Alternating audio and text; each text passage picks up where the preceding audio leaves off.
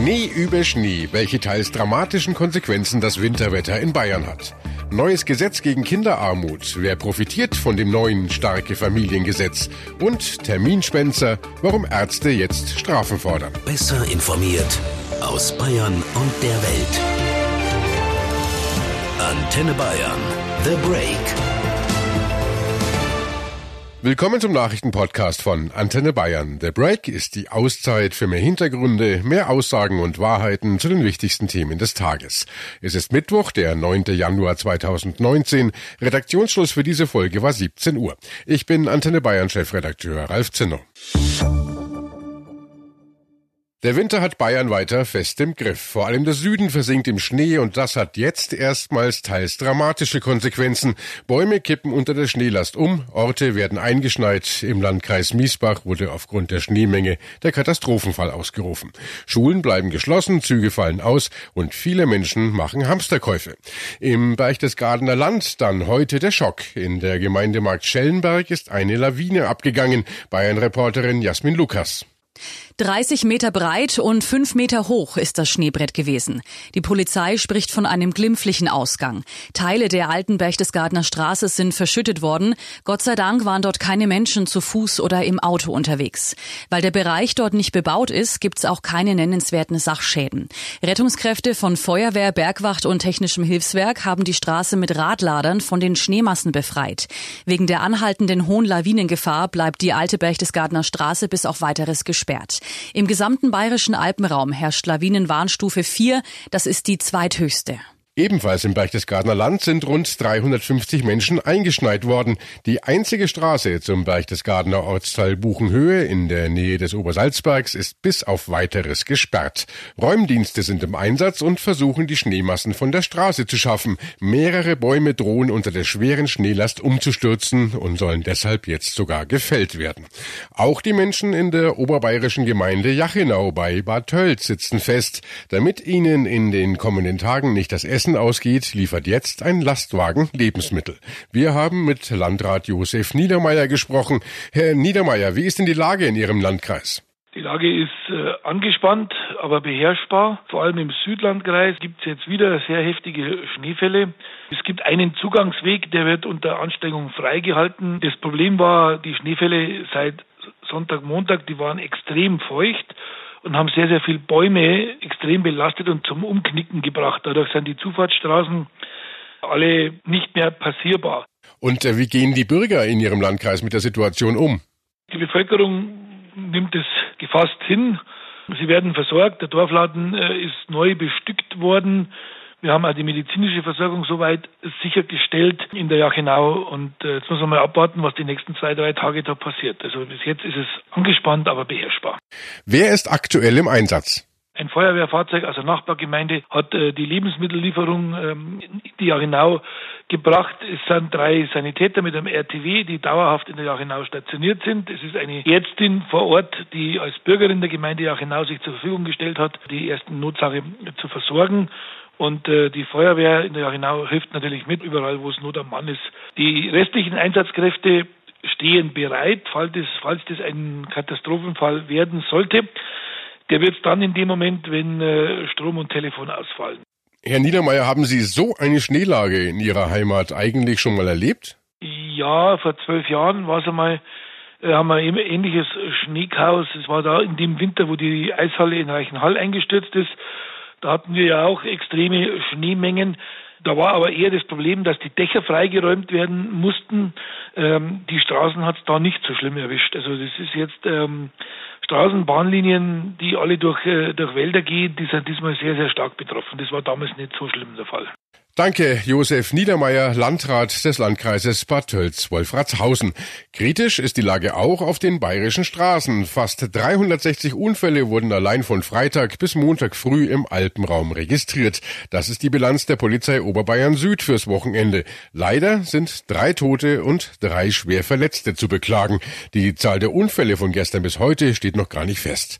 Andi Lengenfelder aus dem Antenne Bayern Verkehrszentrum berichtet. Schon seit Tagen sind die Straßen extrem extrem rutschig. Teilweise bilden sich richtige Eisplatten auf den Straßen und das sorgt natürlich vor allem im Berufsverkehr für große Behinderungen. Heute Morgen im Norden Münchens auf der A9, da standen Autofahrer mehr als 20 Kilometer im Stau und auch auf den anderen Einfallstraßen nach München bildeten sich lange Staus. Immer wieder sind auch LKWs und Transporter ins Rutschen gekommen, so auch auf der A8 bei Friedberg. Die musste deshalb gesperrt werden, weil ein Transporter quer auf der Fahrbahn stand. Der hatte auch noch zwei Autos geladen. Entsprechend schwierig war hier die Bergung auch. Aufgrund der glatten Fahrbahn hat sich das alles sehr in die Länge gezogen. Und dann gab es auch noch zwei Schulbusunfälle. Zum einen bei Saaldorf-Surheim im Berchtesgadener Land. Dort wurden fünf Kinder und der Fahrer leicht verletzt. Der Bus war hier auf einer abschüssigen Straße ins Rutschen gekommen und dann gegen einen Baumstumpf geprallt. Und auch in Herrieden im Landkreis Ansbach gab es einen Schulbusunfall. Da wurden zwölf Kinder leicht verletzt. Der Schulbus war in einer Rechtskurve in den Gegenverkehr geraten und hat dort ein anderes Auto gestreift. Letztendlich ist er dann noch gegen zwei Bäume geprallt. Erst dann kam der Bus zum Stehen. Berge von Schnee liegen nicht nur auf den Straßen, sondern auch auf den Dächern. Die Regierung von Oberbayern hat jetzt Hausbesitzer dazu aufgerufen, Dächer von Altschnee zu befreien. Wir sprechen mit Dachdecker Dominik Krupper. Herr Krupper, wie gefährlich ist die Lage? Also alle Personen, die eigentlich in der Regel vom Fachjargon ein Satteldach oder geneigte Dächer haben, also kein rein Industriedach wie Flachdach oder Garagen, wo ein Flachdach drauf ist, brauchen sich eigentlich keine Sorgen machen, weil ähm, die Masse schiebt sich in der Regel selber von runter und die Statik ist auch so berechnet, dass da kein Einknicken oder Einbruch Gefahr des Dachstuhls besteht. Wenn man jetzt doch den Schnee vom Dach kriegen will, worauf muss man achten? Gerade beim Garagenabräumen ist es halt so, ähm, Sicherheit geht vor. Gerade wenn man es im Bereich selber macht, äh, trittsichere Leiter vom Wegrutschen sichern, sicheres Schuhwerk anziehen. Dann in unserem Falle machen wir es immer von der Mitte heraus, dass doch, wenn man ausrutscht, noch auf der Fläche bleibt und nicht nach unten stürzt. Deswegen immer mit Vorsicht genießen beim Abräumen, also nicht wagemutig. Und mit kleinen Schritten schafft man das auch oft selber.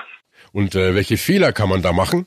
Also das, das Wichtigste im, im Flachdach ist es ja so, wir haben halt leider die Eigenschaft gegen mechanische Einwirkungen, das heißt also Stochern, Stechen, Pickeln, das halten sie halt leider nicht aus. Also sollte man es wirklich abschaufeln, nicht mit der Spitzhacke hochgehen und versuchen, die Eisschollen runterzuschlagen, weil so kann halt leider die Abdichtung zerstört werden und dann haben wir den doppelten Effekt, weil dann müssen wir doch nochmal kommen und müssen das Dach neu abdichten. Alles klar, das war Dachdecker Dominik Krupper im Antenne Bayern Interview. Die einzigen, die sich über den Schnee wohl freuen, sind die Schüler, denn in vielen Orten in Bayern ist heute die Schule ausgefallen und auch morgen fällt in vielen Orten der Unterricht aus. Alle Infos dazu und welche Auswirkungen Schnee und Eis auf den Zugverkehr und an den Flughäfen haben, das findet ihr auf antenne.de. Ein warmes Essen, Geld für die Schulhefte. Für viele Kinder in Deutschland ist das leider nicht selbstverständlich. Das soll sich ändern. Das Bundeskabinett hat heute das sogenannte Starke Familiengesetz beschlossen. Das Gesetz soll Teile des Bildungs- und Teilhabepakets verbessern, das vor sieben Jahren eingeführt wurde. Etwa 4,4 Millionen Kinder in Deutschland sind nach Schätzungen des Deutschen Kinderschutzbunds von Armut betroffen.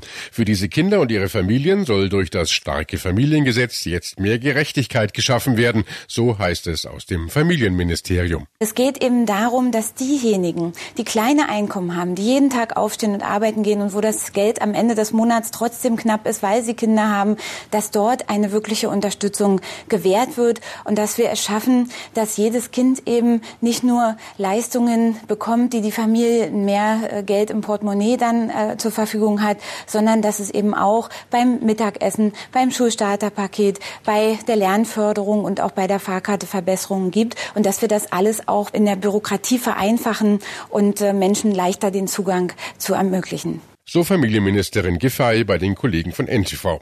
Antenne Bayern Reporterin Miriam Zilker, kannst du für uns nochmal zusammenfassen, was genau sich für bedürftige Familien durch das neue Gesetz nun ändern soll?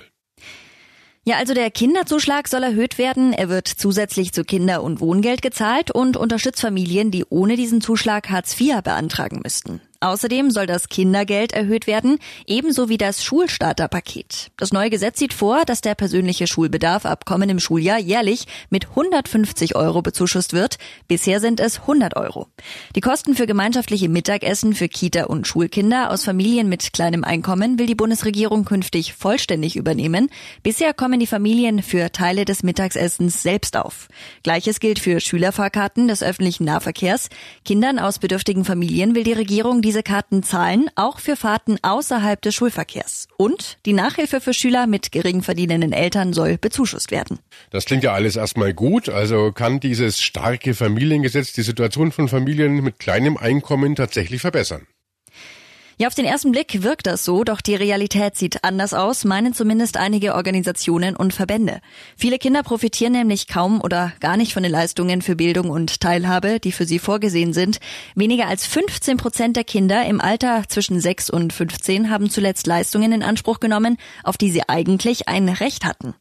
Die Gründe, das Antragsverfahren ist oft zu aufwendig, die Hürden sind zu hoch oder die Zuschüsse sind zu niedrig, um etwa tatsächlich Musikunterricht und ein Instrument bezahlen zu können. Der Deutsche Kinderschutzbund nennt das starke Familiengesetz deshalb spöttisch starke Bürokratiegesetz. Die neuen Regeln seien zu kompliziert und deshalb gibt es die Befürchtung, dass viele arme Kinder in Deutschland auch in Zukunft in Armut leben. Hoffen wir, dass das nicht der Fall sein wird. Das Gesetz soll im Bundestag noch weiter beraten werden und danach muss der Bundesrat noch zustimmen. Familienministerin Giffey hofft, dass das schnell vonstatten geht, damit die ersten Verbesserungen schon ab 1. Juli greifen können. Der Freistaat schnupft und kränkelt. Die Arztpraxen sind voll und angeblich gibt es nie Termine. Eigentlich soll hier ja die frisch eingeführte Terminservicestelle für Abhilfe sorgen. Zeitnah und in zumutbarer Entfernung werden hier Termine bei einem entsprechenden Facharzt besorgt. Allerdings klagen jetzt Mediziner, werden diese Termine immer häufiger geschwänzt. In 20 bis 30 Prozent der Fälle blieben die Patienten ohne Abmeldung einfach weg. Trotz bestehender Nachfrage von anderen Patienten führe das zu einem ärgerlichen Leerlauf in den Arztpraxen. Der NAV Virchow Verband, Verband der niedergelassenen Ärzte, fordert jetzt sogar eine Strafe für Terminschwänzer. Wer einen Termin unentschuldigt verstreichen lässt, könnte beispielsweise für eine Zeit lang von der Vergabe neuer Arzttermine ausgeschlossen werden. Wir sprechen darüber mit Dirk Heinrich, dem Vorsitzenden des Bundes in Berlin. Herr Heinrich, Sie selbst sind niedergelassener Arzt. Wie ist die Situation aktuell in den Arztpraxen? Also es gibt ja zwei verschiedene Arten äh, von Terminen. Einmal sind das die Termine in den Arztpraxen. Da ist die Termintreue der Patienten sicherlich besser als bei den Terminservicestellen der Kassenärztlichen Vereinigung. Aber auch bei uns werden äh, jedes Quartal etliche Termine versäumt, ohne dass abgesagt wird. Und das ist besonders ärgerlich, wenn es um Untersuchungen geht, die länger dauern. Also ungefähr 70 Termine im Quartal, die bei uns für längere Untersuchungen nicht wahrgenommen werden. Da haben wir dann auch keine Ersatzpatienten und das ist äh, für die Praxen ein echtes Problem und für die Patienten, die auf die Termine warten, natürlich auch ganz schön unfair. Das andere sind die Terminservicestellen der KV, wo ja Termine für besonders schwierig zu bekommende Arzttermine vergeben werden, also bei Rheumatologen, Psychiatern, Neurologen etc. Da sind es sogar 30 Prozent der Termine, die nicht wahrgenommen werden und da wird es dann richtig unfair, weil das sind ja die raren Termine. Sehen Sie durch diese Terminschwänzer das Solidarsystem in Gefahr?